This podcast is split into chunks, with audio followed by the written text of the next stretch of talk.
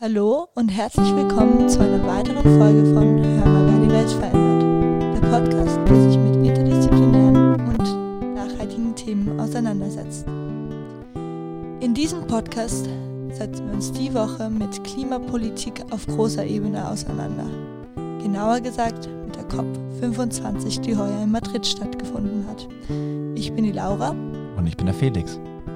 Und der Felix wird mir gleich mal ein bisschen erzählen, was wir denn in unserer Folge so besprochen haben. Genau, weil die Folge war wieder super interessant. Ähm, gleich vorweg, wir haben schon mal eine Folge zur COP aufgenommen, auch mit Katja, mit der Paula und dem Phil. Äh, checkt sie einfach aus äh, auf den Plattformen, wo ihr uns gerade hört. Ähm, ein bisschen weiter unten, äh, COP24 in Katowice. Da sind auch nochmal einige Grundlagen zur COP erklärt, falls ihr Fragen zu den Abläufen habt, warum wir die nicht hier besprechen weil wir die schon mal besprochen haben in der vorherigen Folge. Jetzt ähm, geht es um die Themen von dieser Folge. Und wir haben mit, mit ein paar persönlichen Eindrücken äh, begonnen, ähm, wie so die Anreise war, weil man jetzt sehr, sehr viel mit dem Zug fahren kann und, äh, und alle, auch die von den Jugendlichen, die angereist sind, auch mit dem Zug angereist sind. Und dann haben sie auch immer erzählt und berichtet, wie es so war. Genau, ähm, denn wir hatten die Katja ähm, als Interviewpartner und die Ines. Die Ines. Die Ines war Jugenddelegierte auf der COP, jetzt schon zum zweiten Mal, und die Katja war mit der NGO Climates unterwegs.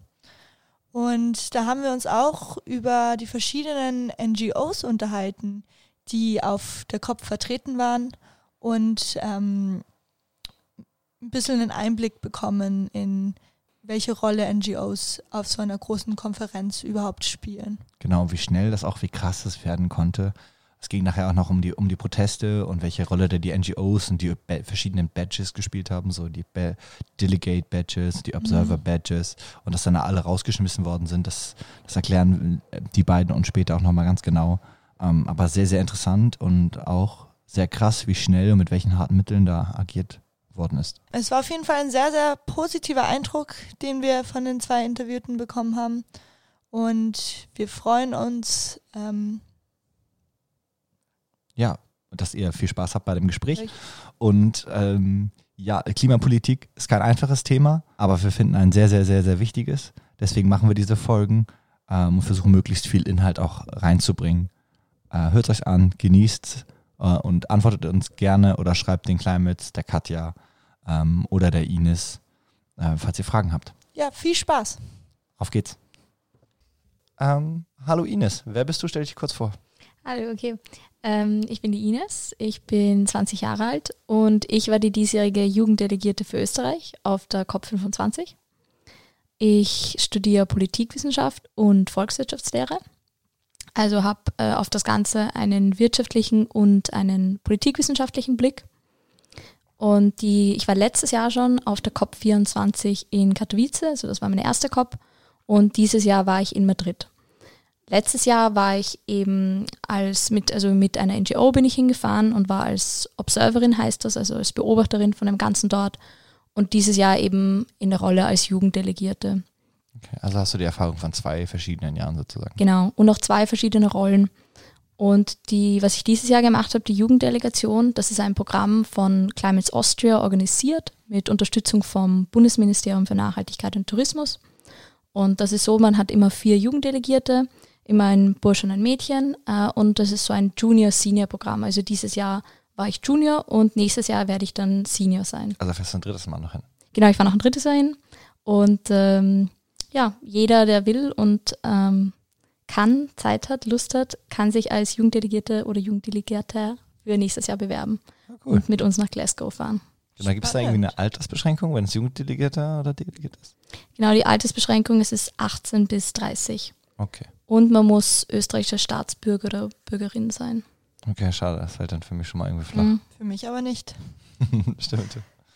Ja, und wir haben auch noch zusätzlich die Katja, bei uns. Die Katja ist von Climates International. Willst du dich vielleicht mal kurz vorstellen? Und sie ist natürlich auch Teil von unserem Podcast-Team, nicht zu vergessen. Ne? Hallo. Ja, einige von euch kennen mich vielleicht schon von den früheren Aufnahmen. Ich habe ähm, war von Anfang an beim Podcast dabei und habe jetzt eine kurze Pause eingelegt, weil ich zurzeit in Kopenhagen studiere. Ähm, ich studiere Environmental Science in Europe, also ein internationales Double Degree Masterprogramm, wo ich jetzt am Ende bin. Und heuer bei der COP ähm, konnte ich dann relativ spontan ähm, noch Climates International vertreten. Das hat sich eben spontan ergeben. Da kommen wir vielleicht später noch genauer dazu, weil eben die COP von Chile nach Madrid verlegt wurde. Und das hat äh, besonders bei NGOs äh, mit, der Teil mit den Teilnehmern äh, gab es dann viele Probleme und ähm, einige konnten nicht kommen und ich konnte zum Glück einspringen. Genau, ich glaube, in den Zeit, in der Zeit hast du irgendwas bei Instagram auch gepostet, wie viele Kilometer du gefahren bist mit dem Zug.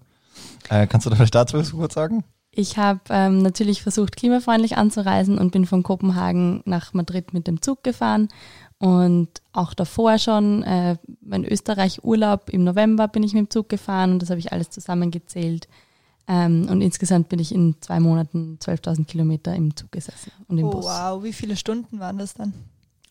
Ich kann jetzt nicht, ich habe die genauen Stunden nicht ausgerechnet, aber zum Beispiel die Fahrt von Kopenhagen nach Madrid waren 36 Stunden. Da habe ich eine Nacht in Paris geschlafen und ja, zwei Tage im Zug verbracht. Nicht schlecht. Konntest du mit Englisch durchkommen oder brauchtest du Französischkenntnisse? Naja, die Nacht in Paris war wirklich nur eine Nacht im Hostel. Also da habe ich nicht mal die Leute im Hostel ähm, kennengelernt. Also ich bin wirklich nur hingegangen, habe geschlafen und bin wieder weggefahren. Also ohne Französisch hat es ganz gut funktioniert. Ähm, und ja, in Madrid konnte ich meine, meine Spanischkenntnisse ein bisschen ausgraben, die ich von der Schule und von meinem Erasmus-Semester in Spanien habe. Okay. Äh, wenn wir schon über die Anreise von Katja geredet haben, können wir auch Ines fragen. Wie bist du angereist? Wir sind äh, mit dem Zug auch gefahren. 24 Stunden insgesamt. Von Wien aus? Von Wien aus, genau. Okay. Und da seid ihr als Gruppe zusammen eingereist oder jeder einzeln? Äh, wir sind als Gruppe zusammengefahren. Es war ein bisschen aufgeteilt, aber generell sind wir schon zusammengefahren. Ähm, das erste war mit dem Nachtzug nach Zürich, äh, dann Genf über Frankreich weiter und dann äh, nach Spanien. Und da hat auch alles super funktioniert, muss man sagen. Okay. Das ist super. Und da wir schon über die Anreise reden, jetzt mal ein paar Einblicke in die Kopf. Wie war es denn überhaupt für dich, Jugenddelegierte auf der COP zu sein? Ähm, ich glaube, was man, was immer das Ding ist, die allererste COP ist immer äh, zu 90 Prozent Überforderung. Ich glaube, das kann man so pauschal sagen. Und egal, wie sehr man sich vorbereitet hat, äh, vielleicht am Papier und wie viel man schon weiß, es ist immer wahnsinnig überfordernd. Und das war ein Vorteil, den ich hatte. Ich habe schon gewusst, okay, es wird überfordernd sein. Ich habe gewusst, wie das ungefähr ausschaut, äh, wie man sich dort ungefähr bewegt. Ähm, aber die ersten paar Tage habe ich das Gefühl, es ist einfach immer wahnsinnig anstrengend. Es ist äh, einerseits also nicht nur mental belastend, sondern auch physisch. Man ist sehr lang auf den Beinen. Ähm, und es sind natürlich wahnsinnig viele Inhalte, Eindrücke. Aber Katja, es war ja deine erste COP. Genau. Vielleicht willst also für mich war es eben die erste COP und wie die Ines gesagt hat, war es schon sehr überfordernd. Aber ich hatte das Glück, davor schon sehr viele Geschichten und Berichte von den letzten Jahren von äh, Freunden und Kolleginnen zu hören. Ähm, daher habe ich schon ungefähr gewusst, was auf mich zukommt und ich habe mich ganz gut darauf einstellen können. Und die Akkreditierung ähm, war eben bei mir sehr kurzfristig, aber es hat alles ganz gut geklappt.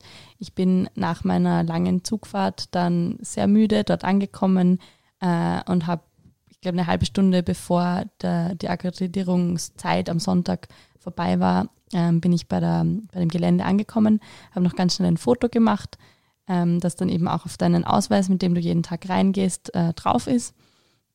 Und das war für mich ganz wichtig, dass ich es am Sonntag noch mache, weil am Montag, wenn die Konferenz eben beginnt, hat man als Observer, also als Beobachter, darf man äh, nicht ähm, hingehen. Äh, da am Vormittag, ich glaube bis 13 Uhr für die Akkreditierung, um dieses Foto zu machen und sich anzumelden.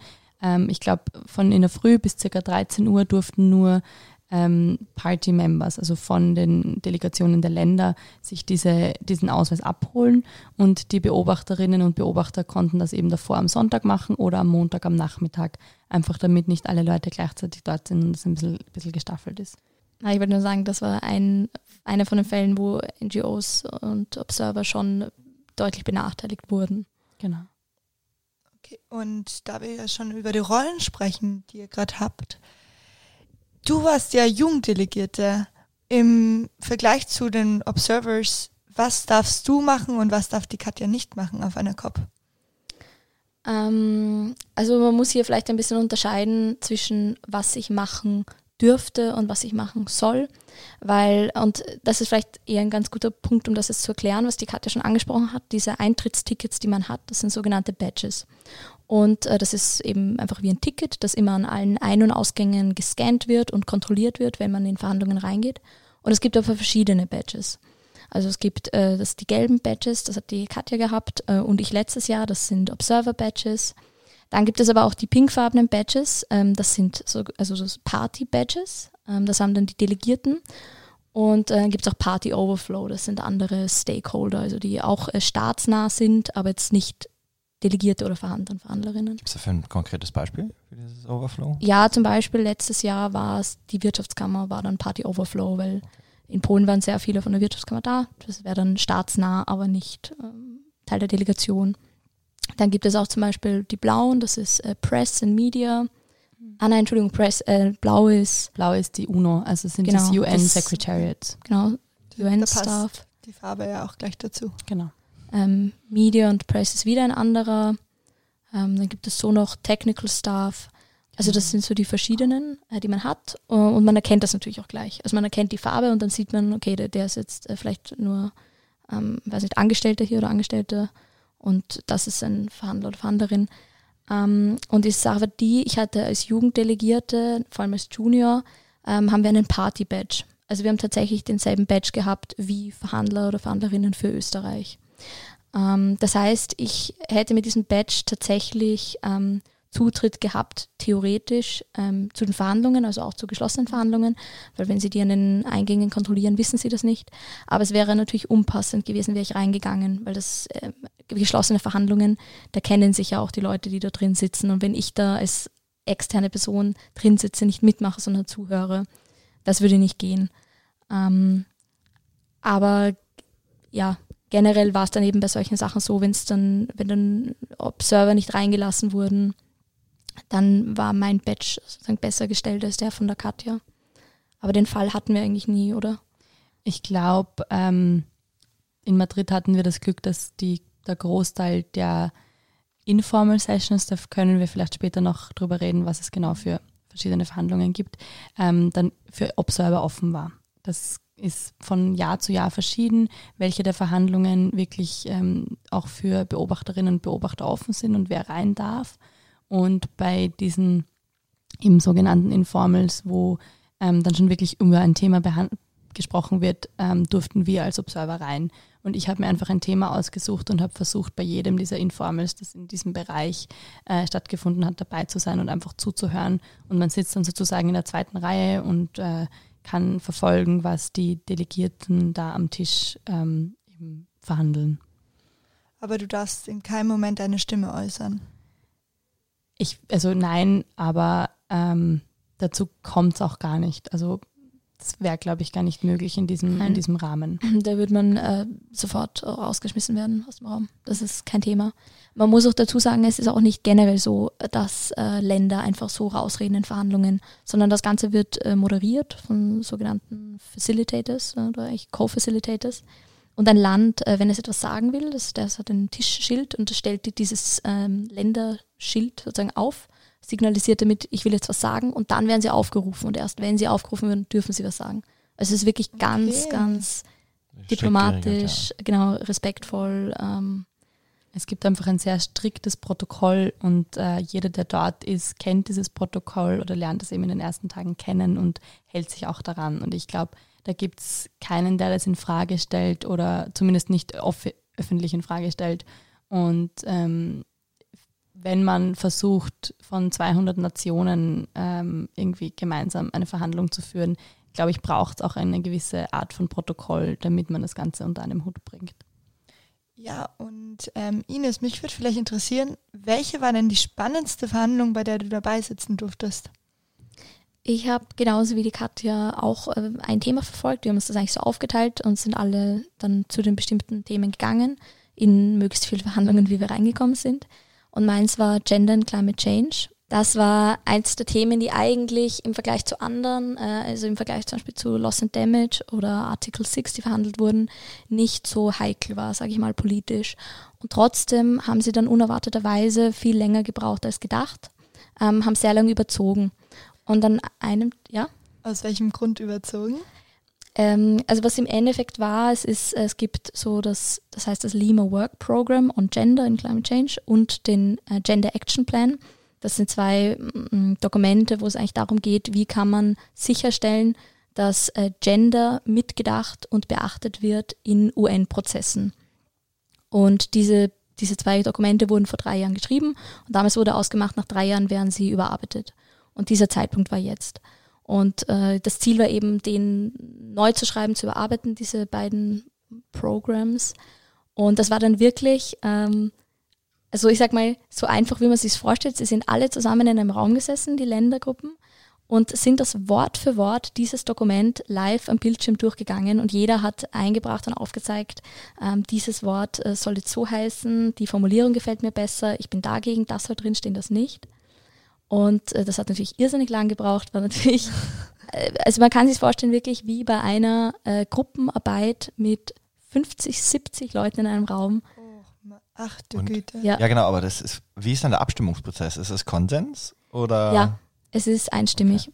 Das heißt, Und- wenn jetzt, keine Ahnung, Luxemburg sagen würde, Klimawandel ist nicht echt, und da kann sie hinsetzen und rein theoretisch sagen, jedes Wort prinzipiell Ja, die Nein. Und das ist auch das Problem. Die einzige, sag ich mal, Limitierung, die da ist, ist, dass es verhandelt eigentlich praktisch kein Land für sich alleine. Also Österreich äh, auf der Klimakonferenz ist Teil der EU. Wenn Österreich spricht, spricht es niemals für Österreich, sondern f- immer nur für die EU. Also bei den Verhandlungen, sage ich mal, bei diesen inhaltlichen Sachen. Ähm, und es ist eigentlich, es gibt wahnsinnig viele Ländergruppe, äh, Ländergruppen. Also die Länder sind meistens auch nicht nur in einer, äh, sondern die überschneiden sich auch sehr. Das hat den Grund, dass es einerseits ähm, ja, sag ich mal, übersichtlicher ist, also weil sonst äh, hätte Österreich ja verschwindend Macht, sag ich mal, dort. Aber man, die Länder machen sich vor eine gemeinsame Position aus und äh, wenn sie sich dann zusammenschließen, ähm, haben sie natürlich auch eine größere Chance, das durchzusetzen.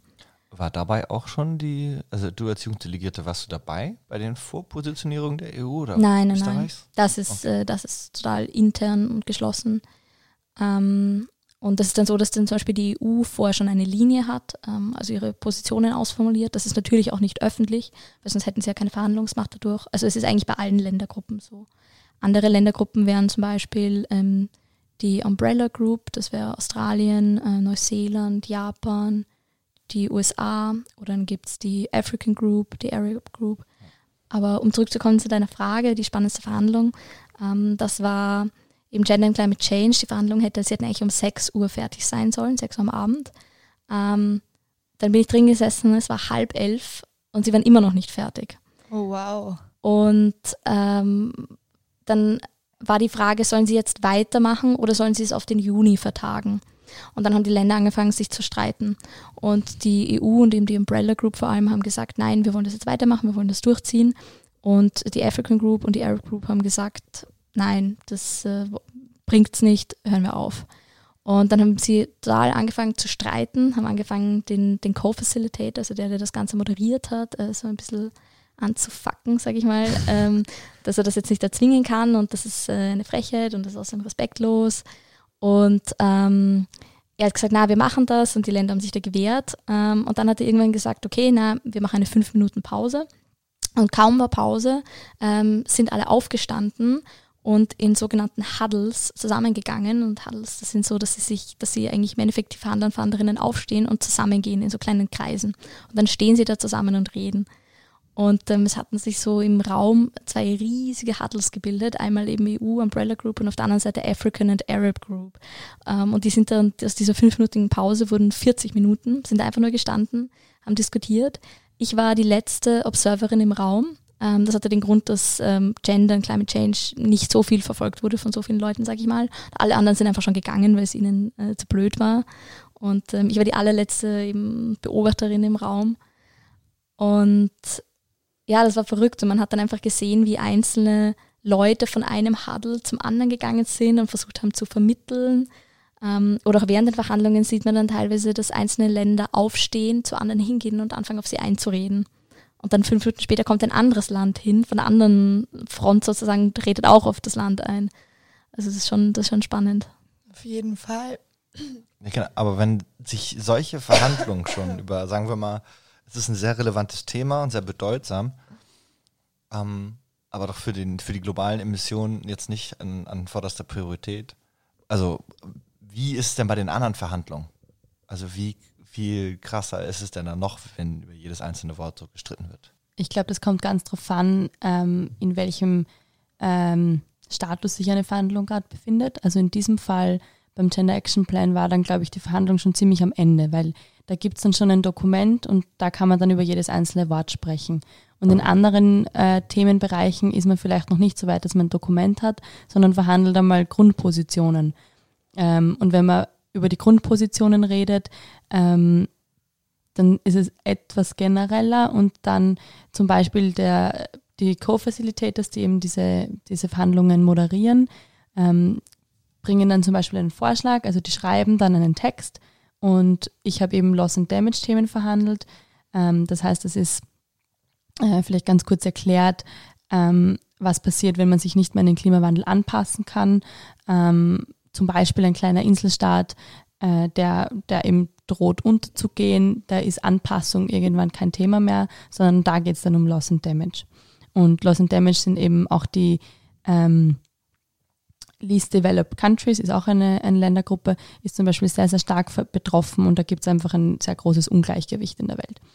Und in dem Fall bei den Loss and Damage Verhandlungen war es dann ganz oft so, dass äh, die Co-Facilitators einen Text geschrieben haben, am Abend hochgeladen haben und dann am nächsten Tag am Nachmittag gab es die nächsten Verhandlungen. Und in der Zwischenzeit haben verschiedene Ländergruppen dann eben auch Positionen ausgearbeitet und ähm, dann Vorschläge zu dem Thema gemacht. Da ging es aber nicht um jedes einzelne Wort, sondern da ging es dann um große Punkte. Ähm, einmal wurde eben ein Vorschlag gemacht und dann hat G77, das ist ein eine sehr, sehr große Ländergruppe. G77 und China heißen die. Das sind circa zwei Drittel aller Nationen der Welt drinnen. G77 und China hat dann wichtige Punkte vorgeschlagen, die sie da drinnen haben wollen. Und dann hat die USA einen Gegenvorschlag gemacht und am nächsten Tag gab es dann wieder einen neuen Text von den Co-Facilitators, wo es eben dann in verschiedenen Bereichen noch drei Punkte gab. Der eine Punkt war von G77 und China, der andere Punkt war von der USA und der dritte Punkt war irgendwie so ein Common Ground, den die Co-Facilitators Co versucht haben, da reinzubringen. Und da du gerade über China und USA redest, wie war dann die Situation zwischen diesen zwei richtig mächtigen Ländergruppen in solchen Verhandlungen? Also bei mir persönlich in den Verhandlungen, die ich verfolgt habe, muss ich sagen, gab es China eigentlich nicht. Also ich habe ich hab nie von China jetzt da was gehört. Ähm, G77 und China wurde von Pakistan repräsentiert. Also da hat meistens Pakistan gesprochen und es nimmt Pakistan spricht für diese Ländergruppe. Okay. Ja, bei den ganzen Verhandlungen, wenn es um jedes kleine Wort geht, um jede Bedeutung ähm, und wie relevant ist die COP, um wirklich sozusagen die Klimakrise zu bewältigen? Oder liegt es da nicht eher dann an, an bilateralen Absprachen, die man machen müsste? Weil so viel wird über die COP berichtet und dass das die eines der Hauptgremien ist, um die Klimakrise zu lösen. Ähm, ist es wirklich so? Ist es, hat die die größte Relevanz in der Frage? Äh, also es ist natürlich so, dass ähm, das meiste, glaube ich, auch nicht in den Verhandlungen passiert, sondern uns haben dann auch Delegierte erzählt, äh, die wirklich ähm, die wirklichen Lösungen passieren dann so one-on-one, -on -one, wenn sich die Leute am Gang treffen oder wenn man dann wirklich bilaterale äh, Gespräche hat, äh, am Morgen vor der Verhandlung und so weiter und so fort. Ähm, aber generell vielleicht zu der Relevanz von der COP ähm, und daran gibt es auch sehr viel Kritik, also an der COP und auch zu Recht, äh, weil es ist irrsinnig lang. Man denkt sich, wieso müssen alle hinkommen? Ähm, die COP an sich ist ja auch schon eine große ähm, CO2-Belastung. Also man kann das hochrechnen, wie viel eigentlich diese zwei Wochen ausmachen an ähm, Tonnen CO2. Und ich möchte aber trotzdem sagen, weil wir haben letzte Woche auch ein COP-Event gemacht und ähm, sind so an Tischen gesessen, haben über verschiedene Themen diskutiert und da ist einer, ein junger Mann, sage ich mal, gesessen, der sehr, sehr frustriert war und der hat das Ganze komplett in Frage gestellt und war wirklich nur so, auf, also er war wirklich sehr verzweifelt, sage ich mal, mit dieser Thematik. Und ähm, dann haben wir ein bisschen länger drüber geredet und ich habe dann auch nochmal, ist mir klar geworden, ja, es ist nicht der ideale Prozess und ja, es geht zu langsam voran, aber es ist das Beste, was wir haben. Und wenn wir das nicht hätten, dann haben wir gar nichts. Und auf der anderen Seite, es ist ein Prozess, also jetzt der, die Klimarahmenkonvention, es sind 198 Staaten der Welt dabei, 198. Und selbst die Länder, die dann dort sitzen und blockieren, sind dabei. Also auch äh, Brasilien, Saudi-Arabien, die äh, blockieren dann was, aber zumindest sitzen die am Tisch mit. Und ich glaube, wenn man jetzt versuchen würde, etwas komplett Neues zu schaffen und den Prozess umzuschreiben, dass einfach sehr viele abspringen würden. Und auch das Pariser Klimaabkommen, es ist vielleicht nicht stark, aber wir haben es. Und ähm, ja, es ist, es ist toll, dass, ähm, dass es das überhaupt gibt und dass so viele dabei sind. Und wenn man sich jetzt anschaut, 198 Staaten, es sind dann auch gar nicht so viele, die blockieren. Also dafür, dass es so viele sind, es sind dann halt immer dieselben Länder. Aber wäre es dann nicht vielleicht sinnvoll, die Leute, die vielleicht zu blockieren, ähm, also ein, ein zusätzliches Abkommen zu machen, ohne die Leute, die blockieren? Und dann mal irgendwas voranzubringen? Weil wenn es vier oder fünf Länder sind auf der Welt, dann kann man die auch mit rausnehmen und dann werden die sich nachher zwangsläufig anpassen. Aber die Frage ist, welche vier Länder das sind. Das sind nicht irgendwelche Länder, die das blockieren. Also ich weiß nicht, welche, welche Länder sind das denn ungefähr, die blockieren kannst? Also, Brasilien hast du genannt? Genau, Typ äh, Brasilien, Saudi-Arabien. Ähm, Saudi-Arabien ganz stark. Ähm, die USA kann mitunter eben auch anstrengend sein. Australien ist auch immer wieder äh, schwierig. Fällt dir noch jemand ein? Wie sieht es bei Russland aus? Hauptsächlichen. Äh, ähm, Russland, genau. Russland, ja, in, in verschiedenen Bereichen. Ich glaube, was aber auch wichtig zu sagen ist, ist die USA, die ja aus dem Paris-Abkommen aussteigen möchte. Und für mich war USA immer so der Hauptblockierer ähm, während den ganzen Verhandlungen. Und ähm, man muss unterscheiden, es gibt Verhandlungen, die eben zu dem Paris-Abkommen verhandeln und Verhandlungen, die dann wirklich äh, ein bisschen abseits des Paris-Abkommens sind. Ähm, und in meinem Fall bei dem Loss and Damage gab es dann ganz oft äh, die Frage, also da haben wir, glaube ich, eine Verhandlung lang, eine Stunde nur darüber diskutiert, ob das jetzt dieser Output für das Paris-Abkommen oder generell gültig sein soll. Und das macht eben in dem Fall einen großen Unterschied, wenn die USA aus dem Paris-Abkommen aussteigt und das nur für das Paris-Abkommen gültig ist, dann ist es eben für die USA nicht gültig. Und wenn es generell gültig ist, ist es auch für die USA gültig. Und die USA ist aber jetzt offiziell noch dabei. Es ist ein sehr langer Prozess, wie man aus dem auch wieder rauskommt. Und die USA, es gab eine Periode, die man abwarten musste. Und jetzt, letzten November 2019, hat die USA dann quasi angekündigt, dass sie austreten wollen. Und offiziell austreten können sie dann aber erst nächsten Herbst. Das wird ja wahrscheinlich von den nächsten Wahlen abhängig sein. Genau. Ähm, es ist nämlich so, dass wenn angenommen, es würde zum Beispiel ein ähm, demokratischer Präsident oder Präsidentin jetzt werden, dann müsste es einer der allerersten Amtshandlungen sein, dass sie im Pariser Klimaabkommen bleiben. Äh, aber es wird sich ausgehen. Dann hoffen wir mal auf gut Glück. okay. Gut, ähm, so, äh, bevor wir jetzt vielleicht mal zu den Klimaprotesten kommen und Gretas Besuch, ähm, wie haben denn die äh, Spanier und Spanierinnen das Ganze aufgenommen, dass plötzlich die COP zu Hause war? Also es waren auf jeden Fall gemischte Gefühle. Ähm, einerseits stand Spanien ziemlich stark dahinter, andererseits war die Bevölkerung nicht dafür, weil sie, weil wir derzeitig einfach in Spanien sehr viele politische Probleme haben und die Bevölkerung der Meinung war, dass die an erster Stelle stehen sollten und dass man sich erstmal darüber kümmern sollte und dann erst Themen wie die Klimakonferenz annehmen. Und deshalb war einfach die Stimmung gemischt. Die Jugend stand auf jeden Fall sehr stark dahinter. Das hat man auch bei den Klimaprotesten gesehen, ähm, dass sie auch da alle hingegangen sind in Madrid. Aber die ähm, Bevölkerung, also die ältere, ältere Bevölkerung auf jeden Fall nicht. Also für mich war es als Spanierin auf jeden Fall sehr spannend zu sehen, dass Spanien das auf sich genommen hat, obwohl wir eigentlich mit dem Thema Klima noch nicht so viel davor zu tun hatten. Genau. Ähm, ja, ich weiß nicht, Greta war da und Fridays for Future hat auch gestreikt.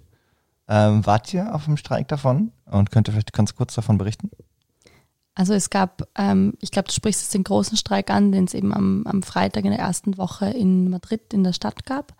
Ähm, das ist im Abseits der COP passiert und hat jetzt keine direkte Verbindung dazu gehabt, aber da waren einfach unglaublich viele Leute. Und ja, natürlich waren wir auch mit dabei. Und es war unglaublich schön zu sehen. Ähm, also für mich, ich fand das war der erste Streik, wo ich wirklich gesehen habe, wie viele verschiedene Menschengruppen, Organisationen allen, aus allen Bereichen wirklich dabei sind. Also es gab religiöse Organisationen, die aus verschiedenen, wirklich aus den großen Weltreligionen zusammengesetzt waren, die da gemeinsam auftreten und einfach die Religionen gemeinsam eine Stimme haben wollen. Es gibt verschiedene NGOs. Es gab von WWF ganz, ganz viele Leute. Ich habe eine chilenische NGO gesehen, ähm, was für mich ganz lustig war, weil ich mich gerade in, in einer Arbeit für die Uni mit dieser Organisation auseinandergesetzt habe. Und es waren wirklich viele Leute dort. Ähm, ich weiß jetzt leider keine genauen Zahlen. Ich glaube, ich habe um die 500.000 Leute gehört. Ja, das kommt hin. Ich glaube, das stand im. Ja. Auf jeden Ja, es war auf jeden Fall eine sehr, sehr gute Stimmung äh, bei dieser Demo dabei zu sein. Interessant zu sehen auf jeden Fall, wie viele verschiedene Gruppen hinter der Klimakrise stehen. Genau. Oder? Ja, Ines, warst du auf irgendeiner Demonstration? Oder auf irgendeiner Aktion? Ich weiß ja, ähm, also das eine, was die Katja gesagt hat, war der Streik äh, außerhalb, also in der Stadt. Und eine so eine Sache ist aber, dass es auch sogenannte Actions auf der COP gibt. Also auf der COP darf man ähm, Proteste durchführen, aber sie müssen angemeldet sein. Ähm, also es ist prinzipiell gestattet. Und da gab es einen ganz kritischen Fall, wo ein äh, sehr, sehr großes NGO-Netzwerk, nämlich CAN International, also das ist das Climate Action Network, ähm, einen Protest organisieren wollte. Sie haben bewilligen wollen, er ist nicht äh, durchgegangen. Und dann haben sie gesagt, gut, wir führen ihn trotzdem durch. Und es war spannend, ähm, das auch alles mitzukriegen. Als Climates sind wir auch Netz, also Mitglied in diesem Climate Action Network. Und wir waren dann in, also es gibt täglich eine Besprechung, ähm, die generell ganz wichtig ist, wenn man da viele wichtige Inputs bekommt, weil man eben auch nicht alles verfolgen kann. Aber an diesem Tag in der Besprechung wollten wir, ähm, wollten sie uns eben, darüber informieren, wie dieser Protest ablaufen soll. Nur das war dann so, dass plötzlich ein Security im Raum stand und dann wollten sie es nicht mehr öffentlich sagen quasi.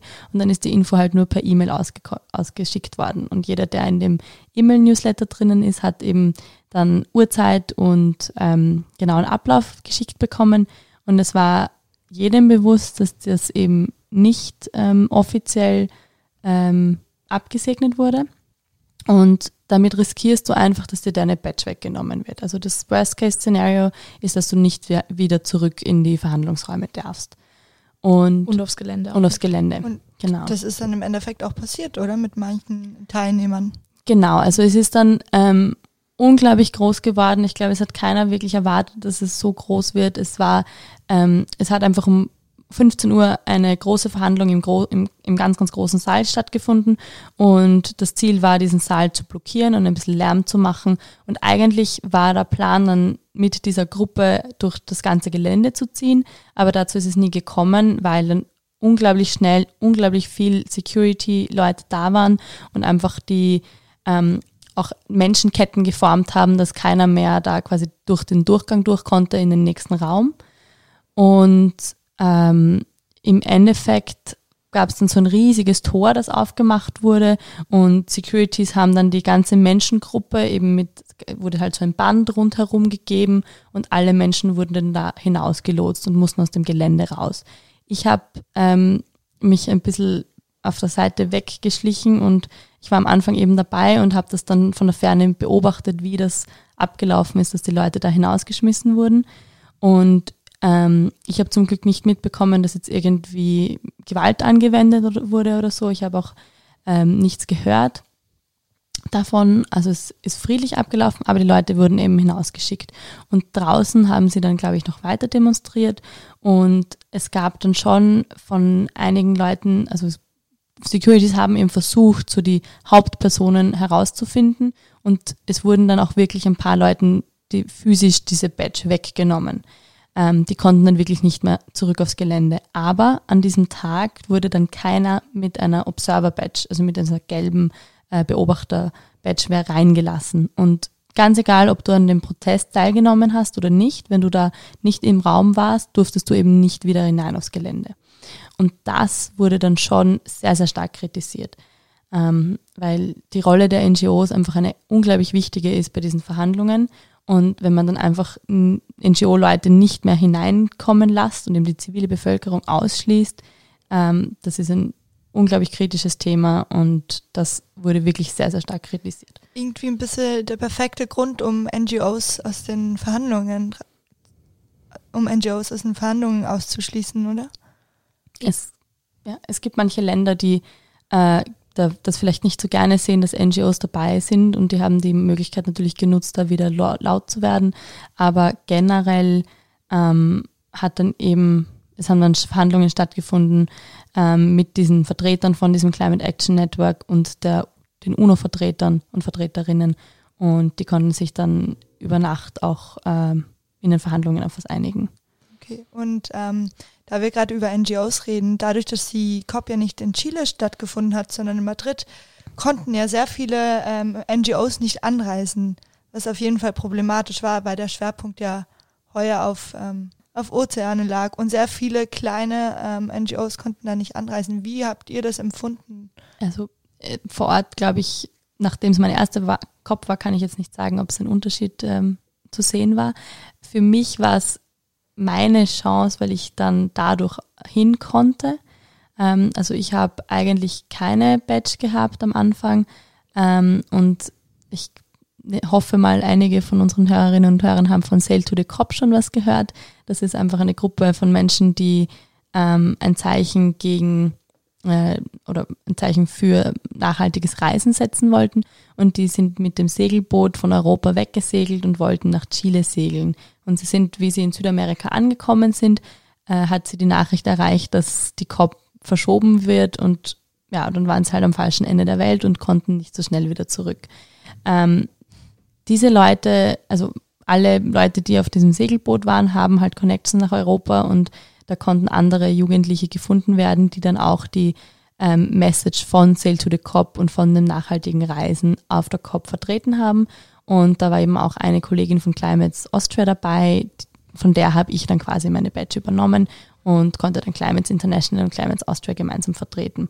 Aber das große Problem an der Sache ist, dass ganz, ganz viele NGOs, die in Südamerika äh, stationiert sind und die vielleicht von dort sind, die hatten einfach nicht die Möglichkeit und nicht das Budget, sich Flüge nach Europa zu leisten, ein Visum zu beantragen in so kurzer Zeit. Und da haben schon sehr, sehr viele NGOs ähm, nicht kommen können. Also was ich da auch noch gerne dazu sagen würde, ist, ähm, dieser Protest war ja auch eine große Sache. Also es war dann damals auf der, ähm, auf der Hauptseite von ORF äh, News, war ein kurzer ähm, Bericht drüber, wo es auch äh, ein bisschen ärger geklungen hat, als es war, weil da so geklungen ist, hätten, wären allen Leuten die Eintrittstickets weggenommen geworden.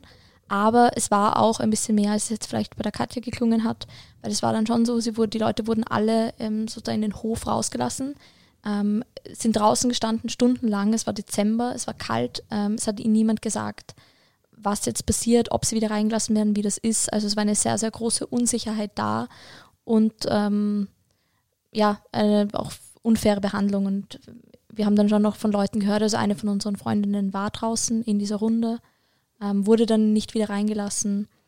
Und wir haben auch von Leuten gehört, die gesagt haben, sie haben Gewalt erfahren in dem Prozess. Also das war eine sehr kontroverse Sache. Und was an dem Abend auch war, ist, ähm, ein anderes Mädchen von Climates International hätte an dem Abend ähm, bei einer Podiumsdiskussion gesprochen.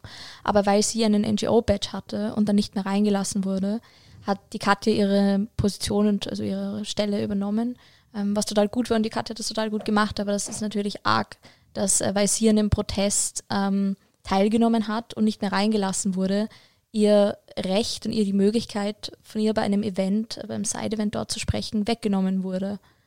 Interessant, weil das würden sie wahrscheinlich bei Politikern und Politikerinnen nie machen, wenn sie teilgenommen hätten an diesem Protest.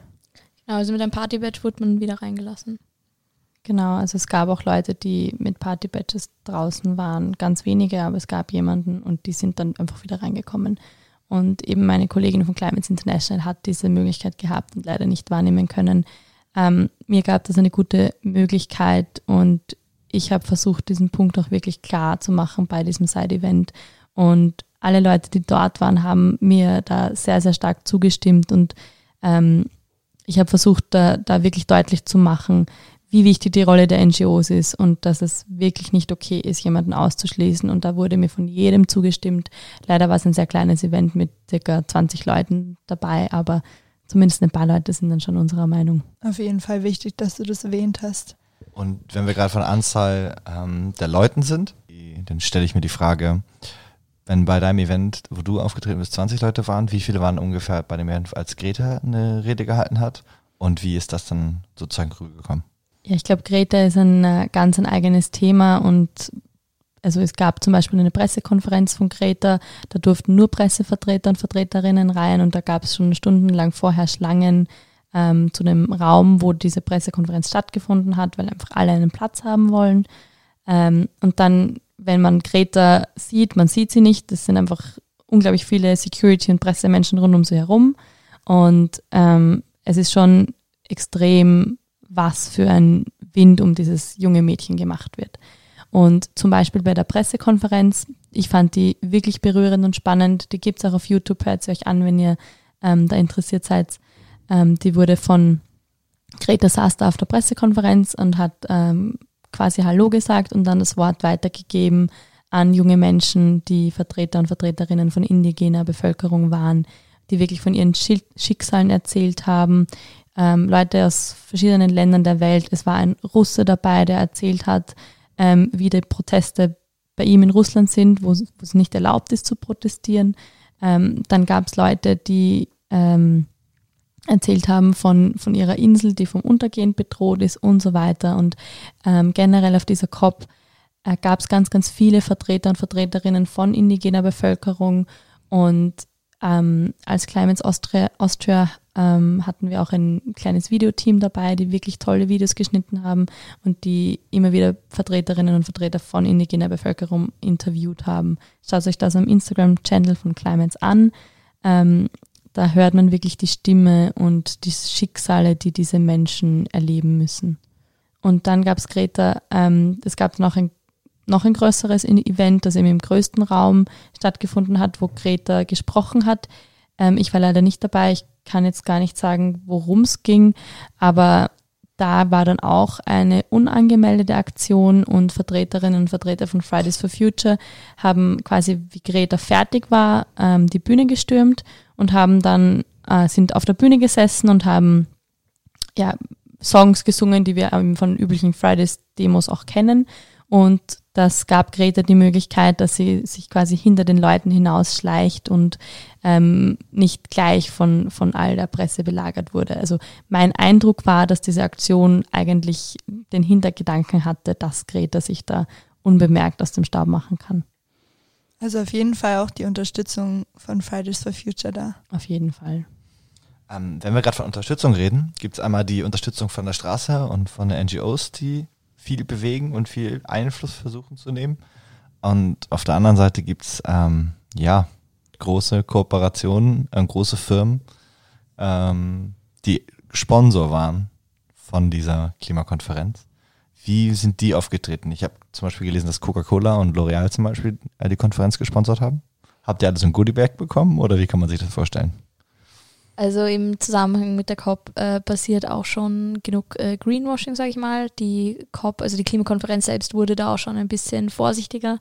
Aber es war dieses Jahr immer noch so, dass ähm, wenn man aufs Gelände gegangen ist, auf der Straße, gab es so eine riesige Werbetafel und noch so Statuen und so. Und da war dann äh, Coca-Cola, hat sich dort beworben, Danone, L'Oreal. Ähm, also das ist auf jeden Fall nicht, nicht stimmig ähm, und auch nicht gut. Ich kann allerdings auch nicht sagen, wie diese Kooperationen zustande kommen. Interessant, dass es so im Rahmen immer noch Werbung gibt. Eigentlich sollten ja solche Konferenzen ähm, nicht gesponsert werden sondern von den Ländern gesponsert werden und also und Werbung frei sein, meiner Meinung nach. Wobei das Problem ist, von, sie werden ja von den Ländern gesponsert, aber das ist ja dann auch nicht ähm, neutral, sag ich mal. Also das beste Beispiel ist letztes Jahr ähm, Polen hatte die Präsidentschaft inne und hat es auch gehostet, die COP. Und äh, Polen hat in seinem, es gibt auf der COP so Länderpavillons, wo die Länder sich selbst präsentieren können und eigene Events abhalten. Und im Polen-Pavillon haben sie Werbung gemacht für Kohle. Sie haben einfach wirklich äh, so Kohlestücke dort ausgestellt gehabt und äh, ganz absurd so Kohleseife und äh, Schmuck aus Kohle. Es war ganz komisch, haben ganz viel Kritik bekommen auch innerhalb von wenigen Tagen, äh, weil es ja auch ganz absurd war.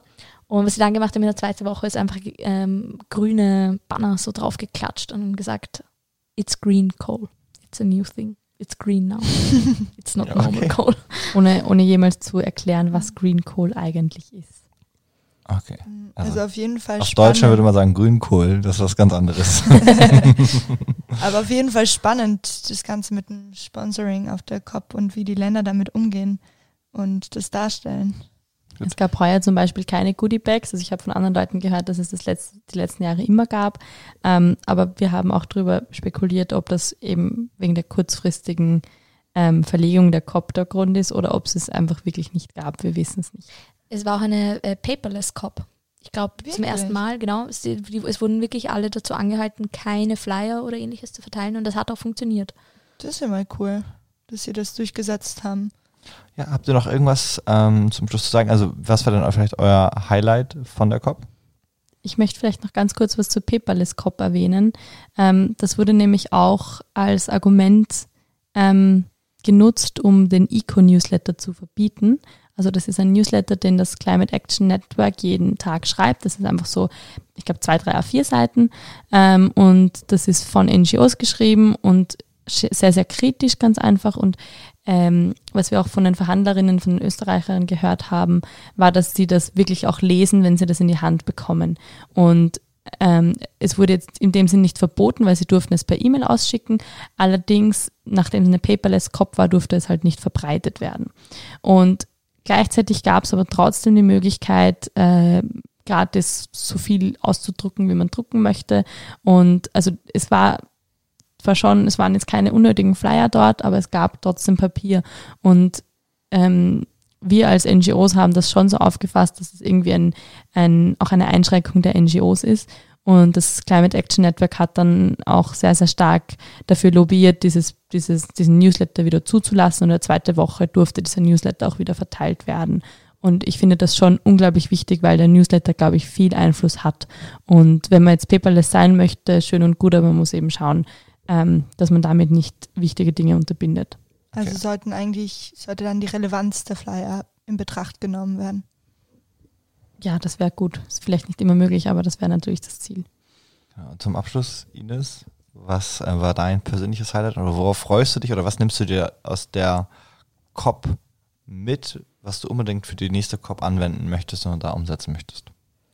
Also ein, ähm, eine Erinnerung, die ich habe, die sehr, sehr stark bei mir auch äh, emotional verbunden ist sozusagen damit, ist, ähm, und ich glaube, das ist nichts Neues, darüber kann, glaube ich, jeder berichten, der auf der Kopf war. Es gibt eine ganz, ganz große Diskrepanz zwischen diesen trockenen diplomatischen Verhandlungen einerseits und auf der anderen Seite diese persönlichen Schicksale von Menschen, die unmittelbar und auch unmi also un ja, mittelbar und unmittelbar von der Klimakrise betroffen sind, ähm, die dort stehen, darüber berichten, die davon erzählen und deren Lebensgrundlage oft ähm, bedroht ist. Und für mich war es so, ich habe eben verfolgt die Verhandlungen Gender and Climate Change, war in äh, fast allen Verhandlungen, die offen waren.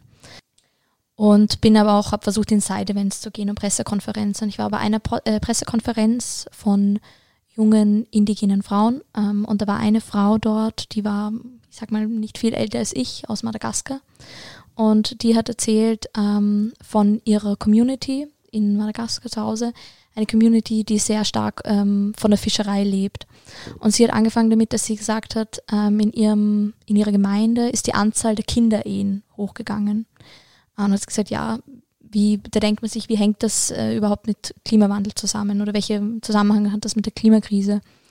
Und der Zusammenhang ist dieser, dass ähm, dadurch, dass diese Gemeinde und die meisten Familien von Fischereien lebt oder leben, gelebt haben und jetzt ähm, die Meere sozusagen versauern, die ähm, Korallenriffe sterben, was auch immer der Fischbestand zurückgeht, ähm, können es viele von diesen Familien es sich nicht mehr leisten, ihre Mädchen und Töchter in die Schule zu schicken, sondern als Konsequenz davon ähm, verheiraten sie sie eher jung. Und das sind solche, finde ich, Verbindungen, die man sich nicht einmal vorstellt, dass diese einen, diese Natureinflüsse sich dann auf solche sozialen ähm, Konstellationen auswirken. Also, dass der Klimawandel im Endeffekt eine Auswirkung auf die Gesellschaft hat und einen Rückgang in der Gesellschaft darstellt. Genau, und äh, also das, äh, ich glaube, jeder, der sich ein bisschen mit dem Thema auseinandersetzt, äh, sieht das sehr schnell, dass der Klimawandel auf ganz, ganz viele Gesellschaftsbereiche Einfluss hat. Ähm, aber es sind dann eben so Sachen, wo man manchmal sich überhaupt denkt, ähm, äh, wie, also wo man nie draufkommen würde auf Zusammenhänge. Und ich bin in dieser Pressekonferenz gesessen, als sie das erzählt hat. Ich habe äh, wahnsinnig zu weinen angefangen. Und ähm, dann bin ich rausgegangen aus dem Gelände, äh, ganz verweint. Und das war sozusagen alles wieder vor. Die Verhandlungen waren genauso trocken, genauso langsam wieder vor. Und äh, Also ist es schon so, dass die Länder und alle, die verhandeln, schon nicht über ihren Schatten springen. Das heißt, egal was passiert, egal wie emotional das ist und wie wissenschaftlich belegt äh, die Fakten sind, äh, danach wird wieder über jedes einzelne Wort gestritten, um den eigenen ja, Vorteil zu behalten. Ja, also es sind äh, leider mh, verhärtete Strukturen, auf die man da trifft. Ähm, und im UN-Prozess ist nicht viel Platz für Emotionales. Aber ich will das auch nicht auf eine, auf eine negativen Art und Weise ändern, weil ähm, was ich auch positiv sagen möchte, ist, wir waren dieses Jahr irrsinnig viele österreichische Jugendliche ähm, auf der COP. So viele waren wir noch nie. Also wir haben uns auch äh, getroffen, wir hatten eine Gruppe, wir haben zusammen uns alle getroffen, als wir den Wanderbällen getroffen haben und es war total schön und ähm, innerhalb von einem Jahr hat sich so viel getan, wie man sich einfach nie hätte vorstellen können. Also letztes Jahr das, auf der COP, das war das, wo die Greta das erste Mal geredet hat, da war das undenkbar, was passiert. Undenkbar, wie plötzlich die Klimakrise Wahlen beeinflusst, dass Schüler und Schülerinnen auf die Straße gehen. Ähm, was sich innerhalb von einem Jahr getan hat, hat niemand kommen sehen und hätte auch niemand ja, abschätzen können. Und ähm, das gibt mir einfach wahnsinnig viel Hoffnung und, und zu sehen auf der COP, dass man nicht allein ist und dass es andere junge Menschen gibt, die genau die gleichen Ängste haben wie man selbst, aber auch genau die gleiche Hoffnung, sage ich mal. Ähm, und äh, das ist das ist wieder das das Schöne, was ich mitgenommen habe von der COP. Das ist wirklich total transnational. Ähm, da geht es ja nichts um, um, nichts Politisches, um nichts Religiöses. Ähm, es betrifft jeden und alle, egal woher man kommt und wie alt man ist. Und ähm, es ist ein, eine riesige, riesige Herausforderung, die Klimakrise, aber es ist auch eine riesige Chance. Und ähm, ein Freund von mir, der Max Fuchsleger, der auch bei Fridays for Future ganz stark, wenn wir den vielleicht kennen, der hat sich ähm, mhm. kurz nach Neujahr 48 Stunden schweigend ähm, vor die Pestsäule in Wien gesetzt als Reaktion auf die Brände in Australien. Und ähm, er hat, ähm, als ich vor kurzem mit ihm darüber geredet habe, hat etwas sehr Schönes gesagt, ähm, weil ich war da sehr gerade verzweifelt, sehr pessimistisch und er hat gesagt, hey, wenn wir das schaffen, wenn wir wirklich die Klimakrise schaffen zu bewältigen, dann ist das die schönste Welt überhaupt, die wir haben. Stell dir nur vor, in was für einer Welt wir dann leben würden. Ja, das war ein sehr schönes Schlusswort. Danke. Also, liebe Ines, wir stellen allen unseren Interviewpartner und Partnerinnen drei Fragen. Ähm, und die würde ich dir jetzt auch mal stellen. Wir freuen uns sehr auf deine Antwort. Die erste Frage ist Nachhaltigkeit oder Interdisziplinarität bedeutet für mich? Nicht Angst vor Veränderung zu haben, sondern die Chance auf etwas Besseres zu sehen. Wenn ich die Welt verändern könnte, würde ich die Klimakrise stoppen und mehr Katzen dafür. Ja, Katzen. Ich habe eine Katzenhaarallergie, das ist so kritisch. ähm, meine Message an die Hörer und Hörerinnen ist? Wenn man das erste Mal von der COP hört oder liest, ähm, wirkt das vielleicht sehr überfordernd ähm, und kompliziert. Aber ich halte jeden oder jede dazu an, ähm, keine Angst davor zu haben, sich mit der Klimakrise oder auch mit diesem ganzen politischen Prozess auseinanderzusetzen. Vor zwei Jahren habe ich nicht gewusst, was eine Klimakonferenz ist, was dort passiert. Ähm, dieses Jahr war ich zum zweiten Mal dort und ich glaube, jeder kann das. Und ähm, niemand braucht Angst davor zu haben, dass das ein zu kompliziertes Thema ist. Vielen lieben Dank für deine schönen Antworten und vielen Dank, dass ihr heute, heute da wart und wir freuen uns. Spätestens in einem Jahr hören wir uns wieder zur ja. nächsten COP. Danke für den Besuch. Dankeschön. Danke für die Einladung. Das war's mit unserem Gespräch mit Katja und Ines. Ähm, ich habe sehr, sehr viel mitgenommen. Ich hoffe, du auch, Laura. Ja, auf jeden Fall. Es war super, super spannend. Danke euch beiden. Genau. Und es war eine krasse Ergänzung zur Folge, die wir schon mal hatten. War ganz viele neue Geschichten und auch neue Entwicklungen und neue Dynamiken mit vor allen Dingen auch Fridays for Future äh, in diese ganze Klimadebatte gekommen ist. Und ja, falls ihr mehr davon hören wollt, schreibt es uns einfach meldet uns persönlich, falls ihr uns mal irgendwie auf der Uni seht. Ähm, und da versuchen wir das hinzubekommen. Viel Spaß. Vielen Dank.